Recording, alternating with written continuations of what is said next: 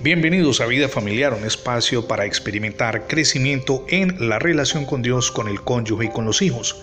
Comparto con usted el título para el día de hoy, La alegría y el gozo de ser cristiano. La alegría y el gozo constituyen la herencia natural del cristiano, así como también la tristeza y el temor, que parecen ser el estado natural del que está lejos de Dios. Cuando leemos al profeta Habacuc, capítulo 3, verso 18, encontramos en la palabra que dice, Yo me alegraré en Jehová y me gozaré en el Dios de mi salvación. ¿Qué otra cosa sino gozo y alegría debían hallarse en el camino de la vida cristiana? Ser cristiano es sinónimo de alegría y felicidad. Claro, hay momentos difíciles, pero con ayuda de Dios se pueden superar. Uno no puede imaginar a Jesús sino eternamente joven y por lo mismo eternamente alegre y feliz. Así lo define y lo describe la palabra de Dios cuando dice en el Salmo 110, verso 3, Desde el seno de la aurora tienes tú el rocío de tu juventud. Es extraño, permítame anotar esto mi amigo y mi amiga, que algunos piensen en Jesús y lo imaginen adusto, serio y hasta taciturno. Pero ese no es el Jesús que conocemos en la palabra de Dios. La grandeza y la majestad del Señor, la reverencia y el santo temor que impone su sagrada presencia, no se oponen a la paz, la serenidad, el gozo y la alegría, tanto en el cielo como en la tierra. Hay quienes piensan que Jesús posee un sereno y sobrio sentido del humor. No se puede llegar a otra conclusión al contemplar la creación.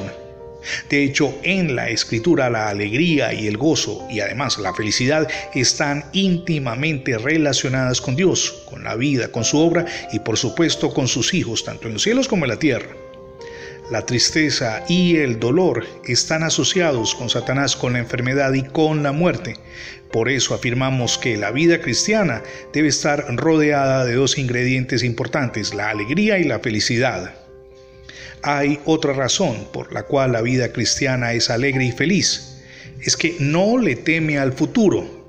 A los cristianos les sobran motivos para esperar el futuro con optimismo y esperanza.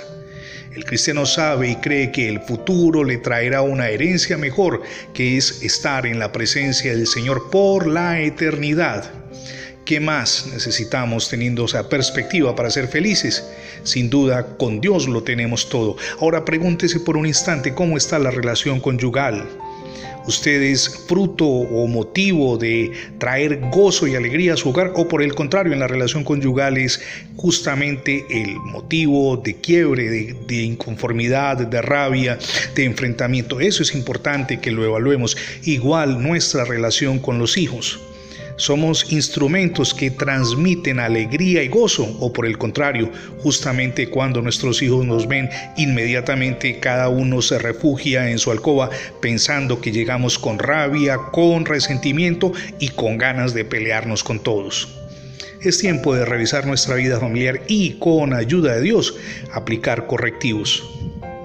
Permítame formularle un interrogante. ¿Ya recibió a Jesucristo en su corazón como su único y suficiente Salvador? Hoy es el día para que lo haga. Permita que Jesús reine en su vida, pero también en su hogar. Es la mejor decisión que podemos tomar. Gracias por escuchar las transmisiones diarias, tanto en la radio como en el formato de podcast de vida familiar. Recuerde que ingresando la etiqueta numeral Radio Bendiciones en Internet tendrá acceso a múltiples plataformas donde tenemos alojados todos nuestros contenidos digitales. También le animamos para que se suscriba a nuestra página internet. Es facebook.com diagonal Radio Bendiciones FM. Somos Misión Edificando Familias Sólidas y mi nombre es Fernando Alexis Jiménez. Dios les bendiga hoy rica y abundantemente.